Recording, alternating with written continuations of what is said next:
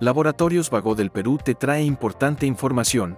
Esta vez hablaremos de fobia a las alturas, a cargo del Dr. Walter Mendieta, psiquiatra. ¿A qué se denomina fobia a las alturas? La fobia a las alturas viene a ser un miedo a, a, las alturas o al entorno natural, con un temor intenso, inmediato, y que está catalogado como eh, dentro de la agorafobia, dentro de la fobia social y la fobia específica. Pues el temor a las alturas es un temor específico. La acrofobia viene a ser un temor a las alturas o al entorno natural. ¿Cuáles son las causas de la fobia a las alturas?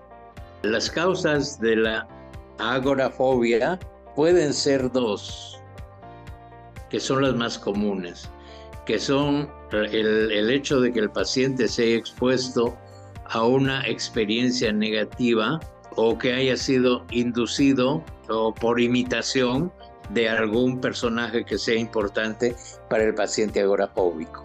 ¿Cómo es el manejo para la fobia a las alturas? El manejo de la fobia a las alturas es un manejo psicoterapéutico y la exposición gradual a este tipo de, de miedos irracionales que tiene el paciente.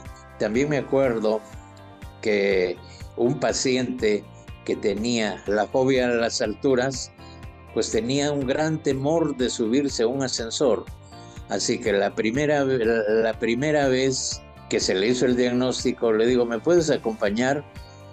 Y nos paramos frente al ascensor. El paciente empezó a temblar con taquicardias, con sudoración y dijo, no, doctor, yo no me subo de ninguna manera. Vamos, vas a irte conmigo. Subimos, logramos subir tres pisos, luego bajamos y luego también invitamos al paciente para bajar. Y así fuimos poco a poco desensibilizando el temor a las alturas hasta que el paciente pudo desplazarse eh, en forma, no, no, no acompañado de alguien, sino incluso solo a través de los ascensores, que es, una, es un temor a las alturas más frecuente que se presenta en nuestro medio. Sigue informándote con Laboratorios Vago del Perú. 30 años. Misión que trasciende.